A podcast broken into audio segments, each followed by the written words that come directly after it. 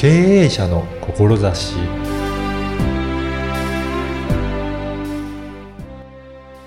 こんにちは、小ラボの岡田です。野生のコーヒーって飲んだことありますか？単なる美味しいだけではなく、搾取のないビジネスにも貢献できるってどういうことでしょうか？まずはインタビューをお聞きください。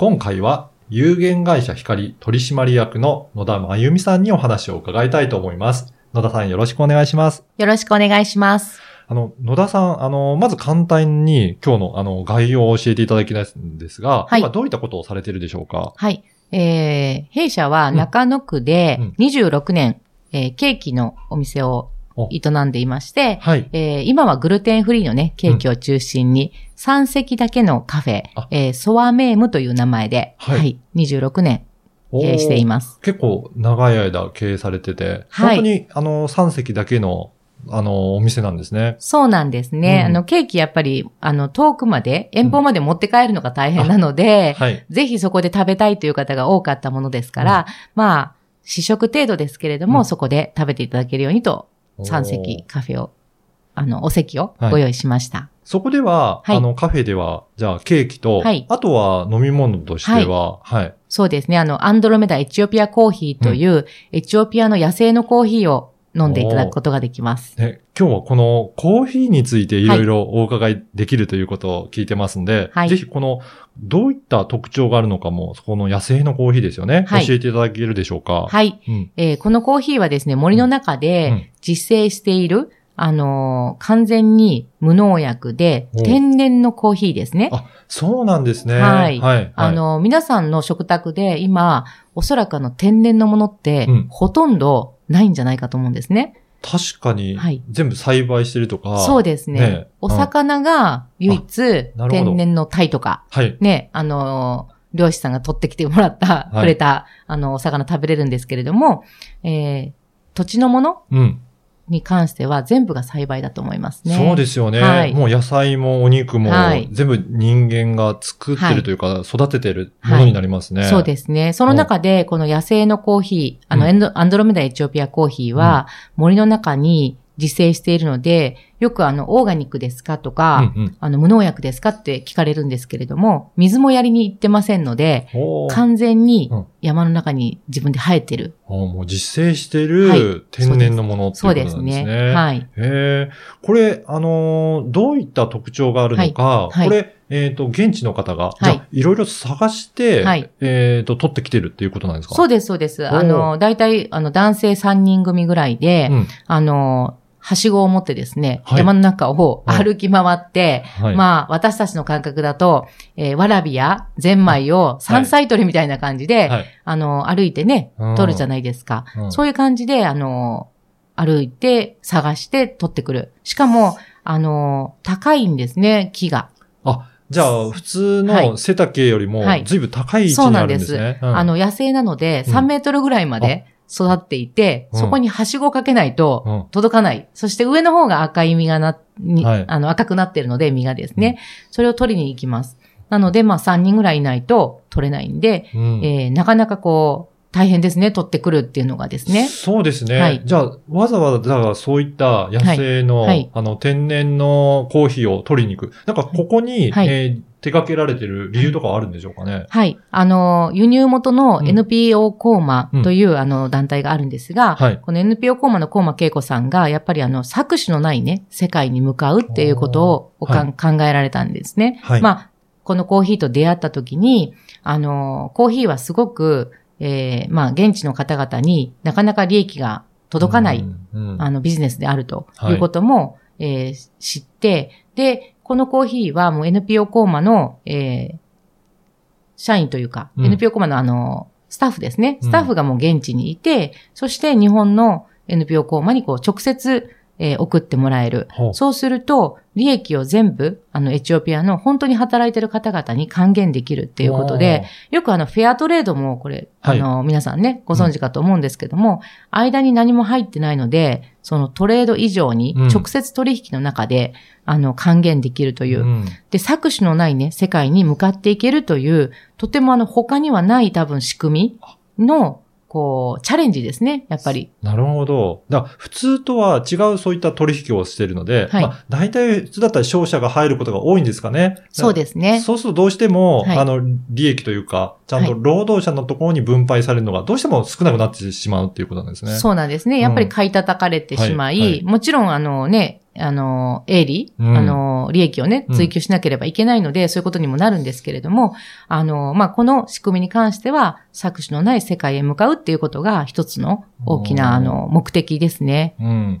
やっぱりそうしていかないと、このエチオピアの方もそうですが、まあ普通の栽培しているコーヒーとも、やっぱりそういった意味では大きく違うっていうことですかね。そうですね。うんあの、私たちが飲んでいるコーヒーの、まあ、99.9%もあの、うんプランテーションはいだと思います。うん。大規模農園っていうね、あの、広大な土地を、えー化学肥料で、うんまあ、あの、作物が育つ状態にして、うん。まあヘリコプターで、あの、農薬をまき、そしてまあ、あの、よくね、手で積んでいるうん。手摘みですっていう、あの、映像を見ることもあると思うんですけど、はい。まあ、あの、背丈はうん、やっぱり自分たちのね、目線ぐらいのところで取れるぐらいで止めてしまう。うん。あの、まあ、人間の都合で、いろんなことをコントロールしている。これが、がまあプランテーション農業で、で、これが何がちょっとやっぱりね、問題かというと、も、もちろんやっぱり農薬。うん。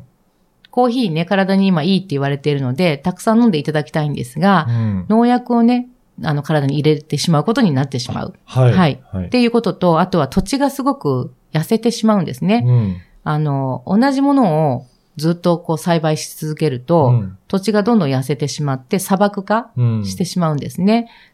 で、それはもう人間の力では戻すことができないはい状態になっちゃいます。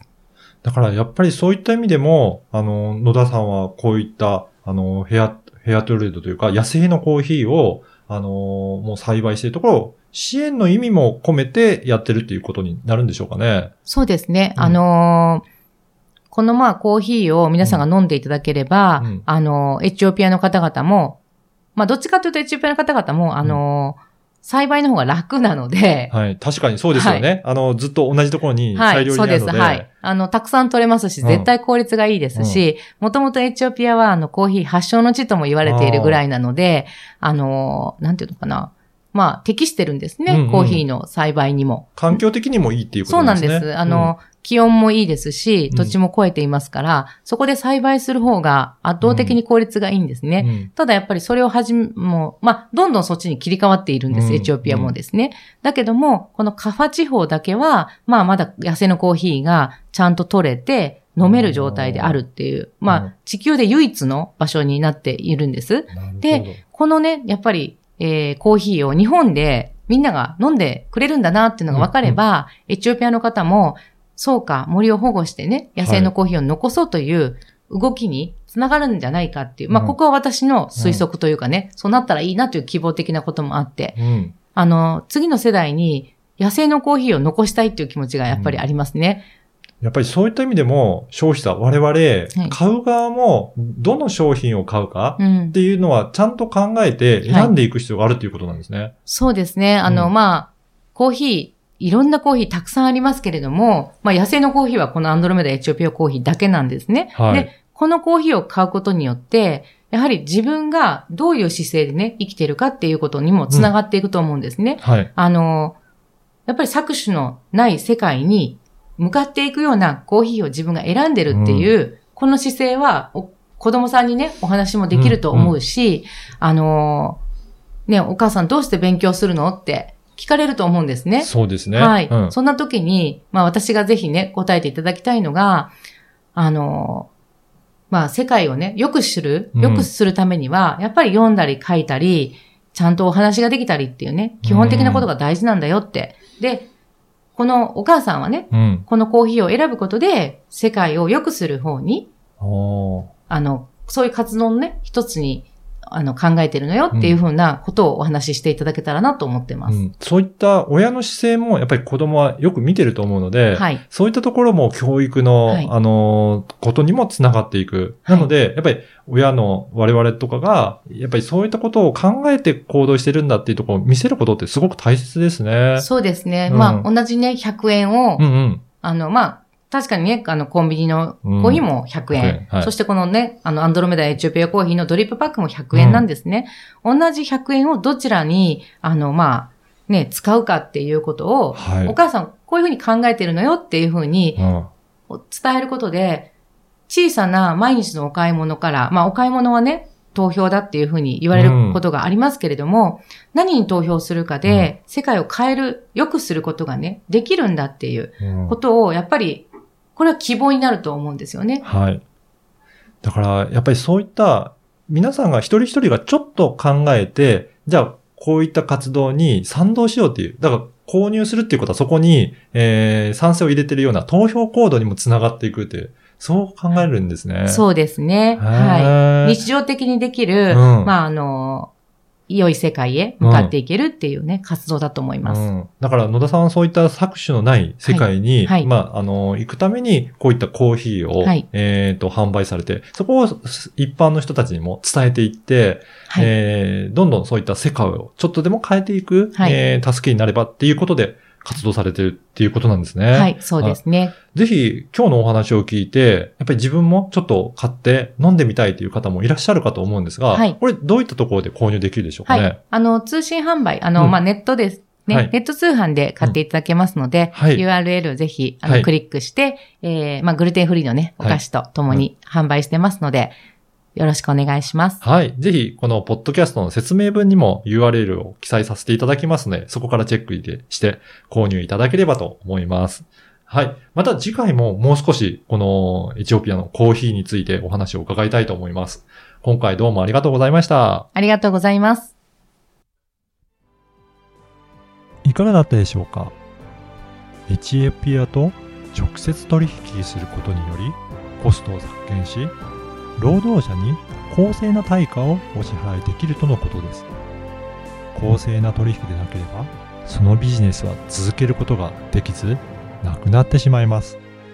将来にわたってコーヒーが飲めるためにも大切な取り組みだと思いました。次回も引き続き野田さんにお伺いいたします。ではまた次回。